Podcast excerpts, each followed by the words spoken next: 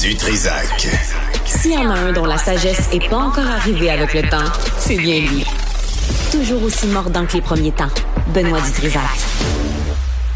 Alain Pronkin est avec nous. Quelques nouvelles religieuses. Euh, La religion toujours au centre de nos vies. Alain, bonjour. Bonjour Benoît. D'abord, euh, Richard l'a mentionné là, en Iran.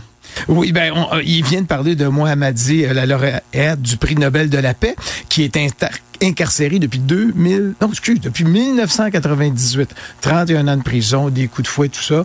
Ben, elle est toujours en prison. Mais il faut souligner que tu as deux journalistes qui ont été libérés de prison après 500 jours.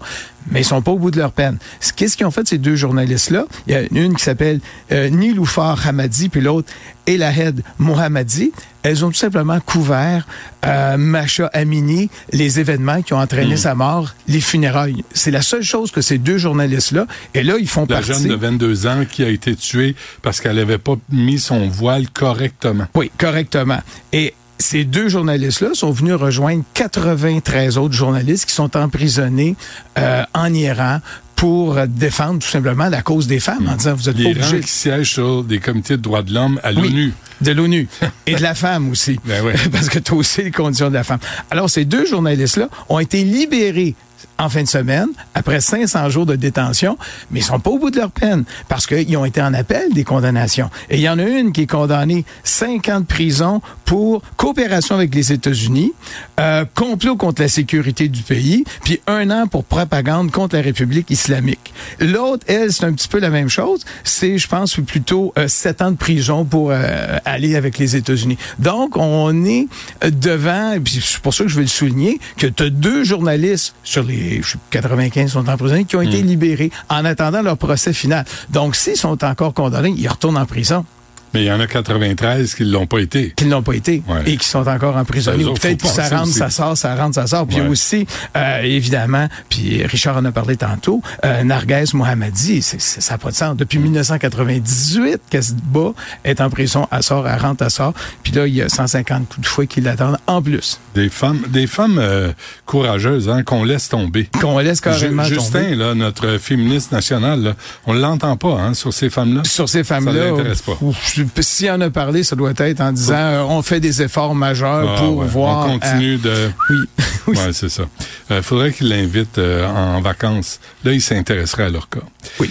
Bénédiction des couples homosexuels. Oui, on- c- c'est arrivé durant tes vacances, Benoît. Le pape a décidé que les prêtres pouvaient bénir les couples de même sexe. Bon. Mais pas dans une liturgie. On va commencer en privé, lors d'un pèlerinage. Et là, moi, je m'attendais, il y a eu quelques petites réactions. Les- des évêques polonais au Kazakhstan. Et là, c'est officiel, c'est arrivé en fin de semaine.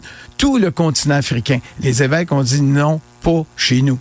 Parce qu'on dit que ça va apporter du scandale. Donc, on ne permet pas aux prêtres de bénir les couples de même sexe dans toute l'Afrique.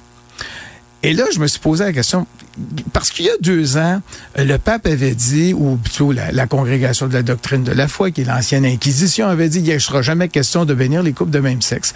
Et il y a eu un changement en deux ans. Je me suis demandé qu'est-ce qui est arrivé. J'ai appris, en lisant le texte des évêques euh, africains que, la, que ça a été discuté en octobre dernier, tu sais, au fameux synode à Rome Ouais. sur on va comment est-ce qu'on va fonctionner ensemble et on en avait parlé. Et déjà, les Africains avaient dit à ce moment-là au pape et à ceux qui étaient là, il n'y en est pas question chez nous. Et là, on voit les, les conséquences. C'est que là, tu as un continent au complet qui dit, nous, on n'est pas d'accord avec ça. Fait que, est-ce qu'il va y avoir... Très Oui, au- euh, aux États-Unis, ben là, c'est c'est un petit peu, c'est toujours la chicane entre la droite et la gauche. En Europe, ça va bien. En France, en Allemagne, en Suisse, on est d'accord. Au Québec, je pense que ça fera pas de difficulté. Au Canada, on fait juste dire, oui, mais on va bénir les personnes individuellement. Fait que c'est pas le couple qu'on bénit. Fait que individuellement, je sais pas c'est quoi la différence, mais n'oublie jamais, Benoît, qu'on avait le cardinal Léger à l'époque qui avait béni le métro, puis les moyens de transport, on peut Ça, les oui. bénir. Alors, on va bénir les soldats, on dit, ben, faut protéger nos Bé- soldats. Bénir des moteurs criminalisés qui se marient. Il- Ça, ça va. Oui, Ça, ça dans va. certaines églises, dans les Ah, funérailles. Mais quoi qu'en Italie, on dit dans les funérailles de la mafia, Ouais. j'en veux pas, je veux juste un petit Notre Père au moment où vous le mettez dans la terre. Ben, c'est déjà plus que rien. Ben, un petit Notre Père vite fait. Pays-Bas, Oui, Pays-Bas, c'est le, le- le gros changement. Changement. Tu connais Geert Wilders Oui. ou Gert Wilders, je ne sais pas comment le prononcer, aux Pays-Bas, qui est devenu le premier ministre parce qu'il était toujours dans l'opposition. Et là, il y a eu 37 députés qui ont été élus sur 150. Fait qu'on dirait au Québec ou au Canada, ben, c'est très minoritaire. Non, il est majoritaire. Mais ce gars-là a toujours dit, je suis contre l'islam. Donc, il n'y aura pas de mosquée. Je vais fermer les mosquées. Je vais interdire le voile. Je vais interdire le niqab. Je vais interdire les écoles islamiques. Je vais tout interdire. Pratiquement, si tu dis le mot islam, je l'interdis. Mais là, il se retrouve premier ministre. Et là, il faut qu'il fasse des coalitions parce qu'il peut pas gouverner avec 37 députés sur 150. Et là, il a dit, ben, je vais mettre ça de côté. Donc, toute sa rhétorique, il va la mettre de côté. Et là, il va continuer à permettre les mosquées, permettre les écoles islamiques. Mais comment est-ce qu'il, mais comment est-ce qu'il va le construire? Parce qu'on part d'un extrême.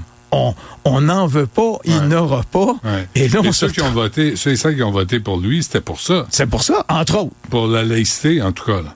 Puis là, tout à coup, lui, euh, comme bon politicien, il fait des promesses et il tient pas. Ben, je pense que c'est une règle générale chez les Je politiciens. pense que oui, c'est ça. Bon, euh, et le Vatican prêt à ouvrir la voie à la fin de la règle du célibat pour les prêtres. Oui, et ça, ça vient parce que on se pose toujours la question, bon, ça vient-tu d'un prêtre obscur à un endroit? Non, ça vient de l'archevêque de l'île de Malte, euh, Monseigneur Skikluna. Qui est-il? Premièrement, il est né à Toronto. Deuxièmement, bon, quand il était jeune, ils sont déménagés à l'île de Malte, il est devenu archevêque. Et lui, c'est euh, celui qui a été formé par la droite américaine. Euh, ça veut dire, les, euh, quand j'ai fait sa thèse de doctorat, c'est la droite américaine. Donc, tu t'attends pas à ce qu'ils disent, ben écoute, on va ouvrir le célibat des, des prêtres, puis ils vont pouvoir se marier. C'est lui qui, fait, qui a fait toutes les enquêtes dans les cas de prêtres pédophiles depuis Benoît XVI. Il est allé voir ce qui est arrivé au Chili. C'est lui qui a dit au pape, ben là, vous avez été trop vite en condamnant les pauvres victimes d'agressions sexuelles, vous allez vous excuser. Et, et le pape s'est excusé aux victimes d'agressions sexuelles au Chili. C'est la première fois que ça se voyait. Il a euh, sur les, agressions sexuelles au Mexique euh, faites par le, curé Maciel. Puis ça, il y avait eu une demande de Benoît XVI à l'époque. Donc, c'est un gars qui a travaillé très fort à ce niveau-là. Je l'avais croisé quand il y avait eu un synode il y a 4-5 ans sur le pédophilie. Je l'avais croisé. Je l'avais salué à ce moment-là. Il m'avait salué. Et il s'exprime très facilement en anglais dans toutes les langues. Et c'est lui qui, euh, com- comment dire, qui présidait un petit peu les, les, euh, ce, ce- ce, ce synode-là. Et il était très dur. Et tu sais, quand il avait sorti la fameuse phrase où il avait dit, ben, on a détruit les dossiers, ben, faut dire que c'est le cardinal Marx, mais il était présent. Donc, c'est quelqu'un qui qui est contre les prêtres pédophiles, qui travaille très fort. Donc, et c'est quelqu'un qui est actuellement au fameux dicaster sur la doctrine pour la foi, l'ancienne Inquisition, c'est est numéro 3 là-dedans, et c'est lui qui a dit, il faut y penser. Puis on sait qu'il y a deux ans, le pape voulait que ça passe pour l'Amazonie, mais ça n'avait pas passé des prêtres mariés. Donc lui revient là-dessus, donc ce n'est pas n'importe qui qui dit ça, c'est quelqu'un d'important, c'est quelqu'un de majeur. Bon. À un moment donné, il va falloir que ça, ça débloque, parce qu'on a la- juste la bénédiction des couples de même sexe. Hmm. C'est pas grand-chose, là. Ah ouais. Non, mais le débat est ouvert. Puis oublie pas, Benoît.